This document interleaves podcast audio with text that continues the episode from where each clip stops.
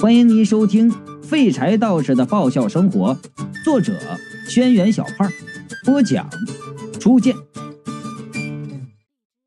说完，手起刀落，一刀割断了我的脖子，把我的头放在一旁的医用工具架上，用视死如归的声音说道：“为了表现我对你的爱。”我一定会把你全部吃下去。这话把我感动了。这货对小娇娇是真爱啊！我是再一个人，也不可能因为爱她吃掉一盆馊掉的坏动的东西。但是现在他把我的头放在这儿，保不齐一会儿啊，就把我的头扔到冰冻室里给保存了。要逃，只能趁现在。我趁他背对着我吃东西，看准了地上的一块垫子，一歪头，使自己就掉下去了。在电子的缓冲下，我落在地上，没发出一点声音。我见杰克完全没有注意到，费力的控制着自己往外滚。滚到门口的时候呢，听到杰克用一种已经尽力的声音说道：“呃。”为了表示表示我对你的爱，我我还是给你留个全尸吧。啊！哎，这变得也太快了吧！我就说你吃不下去，你说何必勉强自己呢？我在门外滚出了一段，不小心卡在一扇门的角落里，就是没办法移动了。这下糟了。等杰克吃完了，发现头不见了，一出门就能看见我呀！而且现在断的是脖子，我还把貔貅附身的玉佩落在那里了。我正着急的时候，忽然发现有目光注视着我，一转头，看见小娇娇正从走廊的尽头看着我，她显然是吓了一跳啊，一副见到鬼子样子，捂住了嘴。我是想到他过去和我们的那些恩怨呢，俺也真没指望他能能过来帮我。没想到小娇娇竟然捂着嘴，泪奔的跑了过来，抱起我的头就说道：“对不起啊，都是为了我。”哎，看不出来呀，他还有点良心啊。我低声的说了：“先别哭了，我们得想办法逃出去。”小娇娇一把就把我扔地上了。后退了几步之后，一屁股坐在了地上，指着我的头，嘴巴张了又合，合了又张，显然被吓得不轻。幸好他还有点理智，没有叫出来。哎呀，我是没好气的看着他，那刚才被杰克解剖都没他这摔的一下摔的疼。我就说了，哎，这事以后我再和你解释，当务之急咱们得先逃啊。小娇娇毕竟是从小和我们打架打到大的，听我这么说，当下也不含糊，抱起我就往回跑。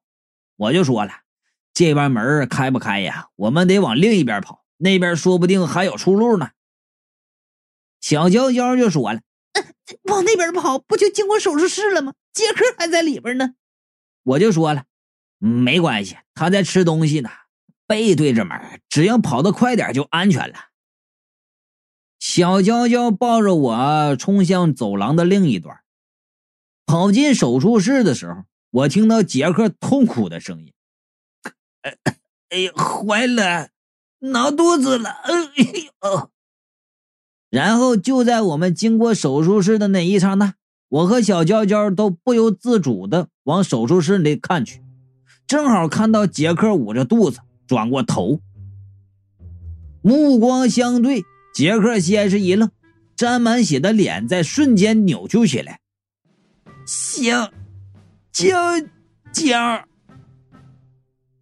小娇娇此时充分显示出了和我们作战时培养出来的强大心理素质和身体素质，停都没停一下，撒开腿就拼命的跑啊！杰克表情狰狞，一手拿刀，一手捂着肚子，跟在我们身后。哎，他那战斗力和原来相比，显然下降了不止一个等级，跑起来重心都不稳了。小娇娇十分的好奇呀，吃的什么呀？怎么跟被人在那心肝脾肺肾各打五百拳一样啊？哎，不愧是在娱乐圈混的，这比喻太绝了。杰克是摇摇晃晃的走了两步，忽然睁大眼睛看着我们，双手一伸，左右手各自出现一把手术刀，然后他脚下一蹬，风一般的冲我们而来。小娇娇吓得打了一个哆嗦，显然已经腿软，但还是强撑着往前跑。我太了解他了。见这样就知道不妙了。果然，没跑两步，小娇娇就已经慌张的左脚绊到右脚摔倒了。此时，杰克已经跑到我们面前，举起刀就要刺下。若是按照杰克手法，不需两秒，我和小娇娇就当场丧命。也就在这千钧一发的时刻，我听到杰克肚子里传出来打雷一般的巨大声音。杰克手上的刀是“砰”的一声就掉在地上了，捂着肚子就跑进了隔壁的厕所。小娇娇是死里逃生啊，一边发抖一边捡起地上的刀，哆哆嗦嗦就问我：“哎哎哎，你你说我我有没有可能一刀捅死他？”我就说了：“哎，你别想了啊，他枪都不怕，还怕小刀？”快逃吧！快快！小娇娇连忙扔下刀，抱着我就往走廊的尽头跑。跑到尽头，发现那里果然有一条道，可是那条道不到十米，尽头就是堵墙啊！死路！即使我们知道这墙也有可能是扇门，我们现在也没有办法打开它呀。小娇娇焦急的看向厕所。你说他能拉多久？我就说了，他有可能是史上第一个拉肚子而死的妖怪，但是他死之前的时间能够把我们两个杀死一百次了。小娇娇急的是直转圈啊！一般呢，和厕所有关的时候，我们都是希望厕所里面的人赶紧出来啊！这还是我第一次希望在里面他蹲一辈子呢。厕所传来的冲水声，小娇娇无计可施，万般无奈之下，躲进了最近的屋子。这屋子的门没锁上，算是不幸中的万幸。关上门，遮住外面的灯光之后，屋子里基本就是一片漆黑了。小娇娇一手抱着我，一手在房间里摸索。这杰克的脚步声由远及近，又由近及远，看来是在找我。我们甚至能听到他一个房间一个房间开门的声音。我低声的问小娇娇：“哎，你房门锁了没有啊？”小娇娇手上的温度瞬间就降下去了。我我我忘了。现在走廊里一片安静。回去锁门无疑是暴露目标，我们也只能硬着头皮往房间里面走。刚开门进来的那一瞬间，我看了一下，这房间像个杂物室，摆着一些旧桌子和卫生工具，里面放着一排大柜子，门半开着，里面似乎平放着扫帚、拖布什么。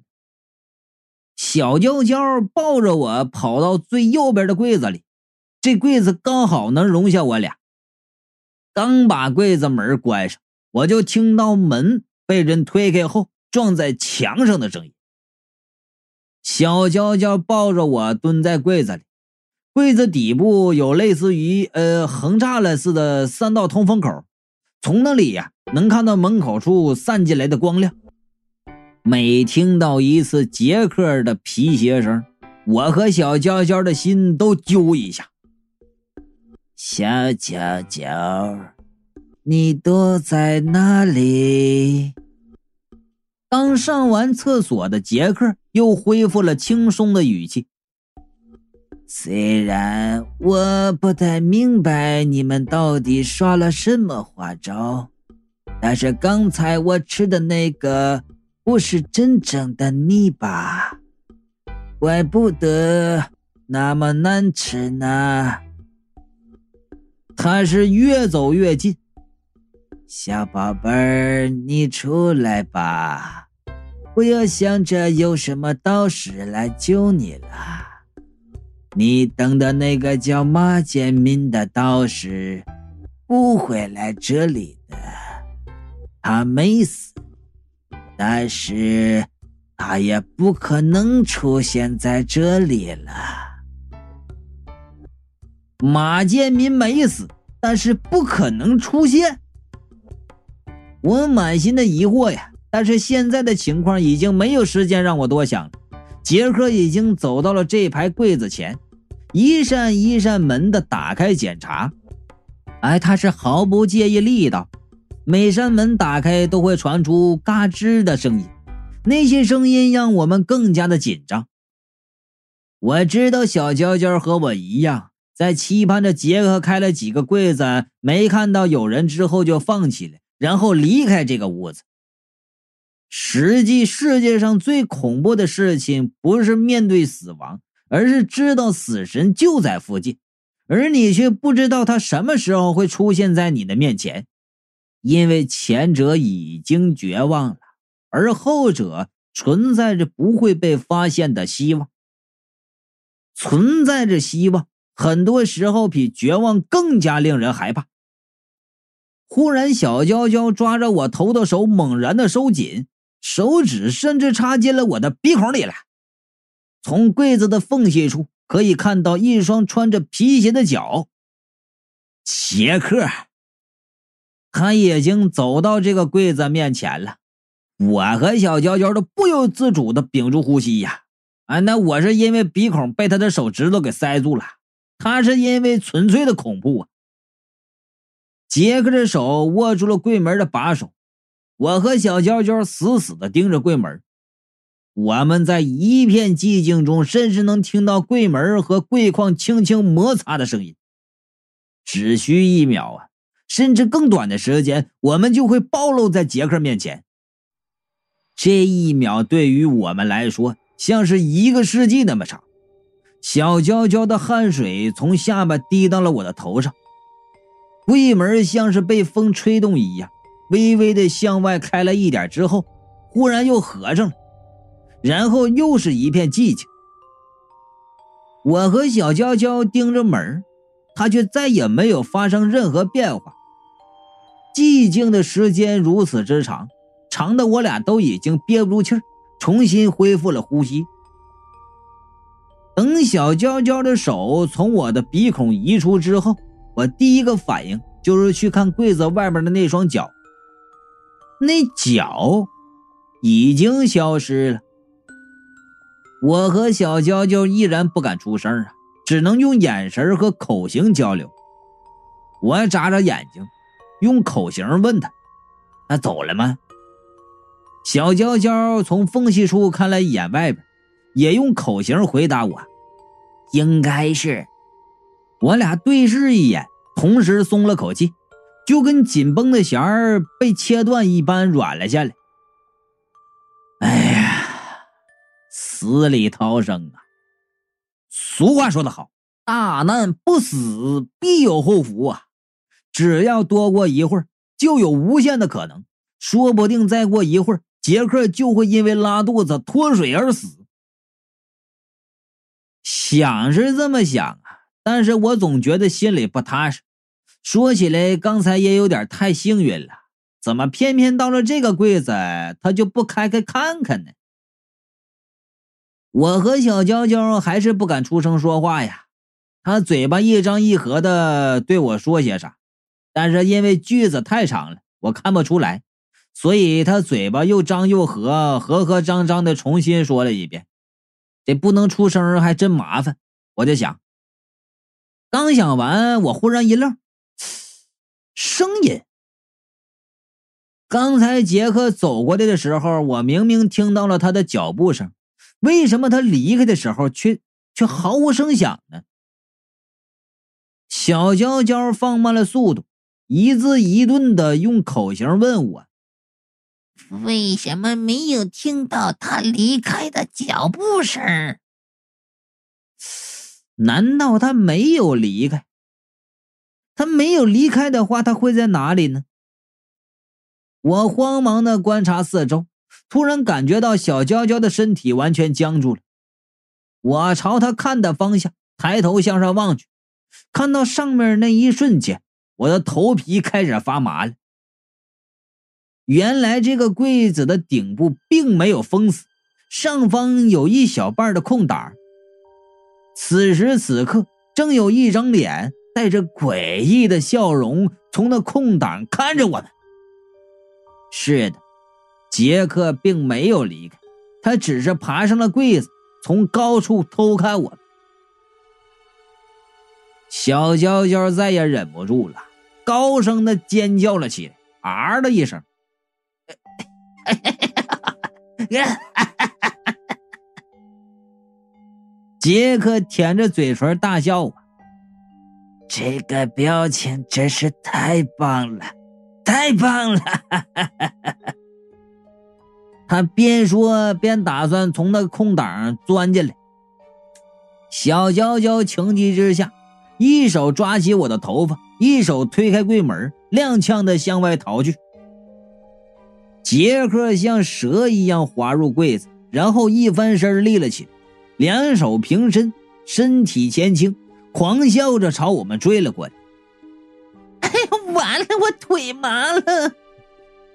小娇娇脚下无力呀，索性一口咬住我的头发，手脚并用的向前爬。我就说了，哎，先找个地方躲躲呀，能拖一点时间是一点时间的，说不定马上就又闹肚子了。云美他们见我们不出来，肯定会带着雷迪嘎嘎来找我们的。这种关键时刻，我把希望寄托在敌人闹肚子上。这世上估计除了我们，再没别人。小娇娇点点头啊，又爬起来抱着我往外跑。但到了走廊，我们才绝望的发现，这里基本再没有躲藏的地方了，因为几乎所有的门都被杰克用刀切碎了。进任何一个房间都跟进入死胡同没什么区别。怎怎么办呢？这个，眼看小娇娇跑到走廊的尽头啊，两边都是死路，她下意识的冲进了拐角处。出人意料的是，拐弯处左边的墙竟然消失了一块，出现了一个房间。杰克越来越近呐，小娇娇无路可走。只能抱着我的头跑进这个房间，杰克紧随其后跟了进来。我们三个人进入房间以后，刚刚打开的门又无声无息的关上，小娇娇就尖叫起来：“哎呀，你要做些什么呀？这是！”杰克回头看了一眼那门，转身向我们狞笑道：“嘿嘿哈哈。”真好，可以让我好好享受美食。这屋子中除了光秃秃的四面墙壁，什么都没有。